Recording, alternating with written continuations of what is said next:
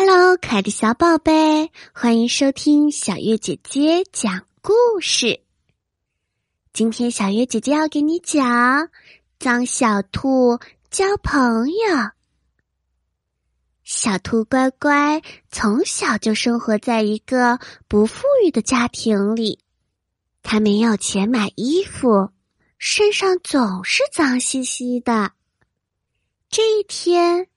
小兔子看到小花猫还有小猴子，他们正在玩游戏。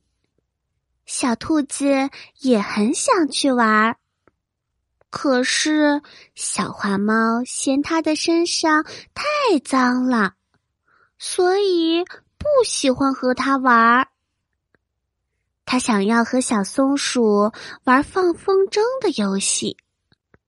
可是小松鼠也嫌小兔子脏，他说：“我可不想和不爱干净的人玩。”小兔子看到大家都不和他玩，他的心里非常的难过。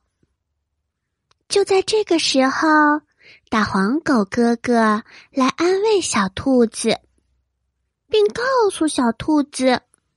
虽然没有新衣服穿，但是也可以干干净净的呀。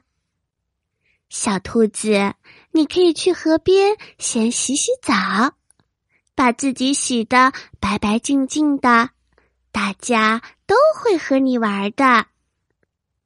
小兔子擦干眼泪，它跑到小河边，把自己洗的干干净净。